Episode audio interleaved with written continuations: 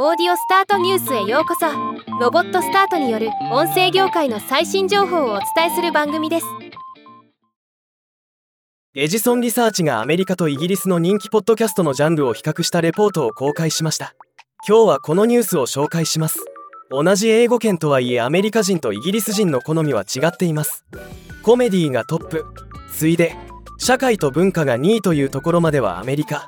イギリスで共通です。違いが出たのがトゥルークライムでアメリカでは3位ですがイギリスでは5位となっています。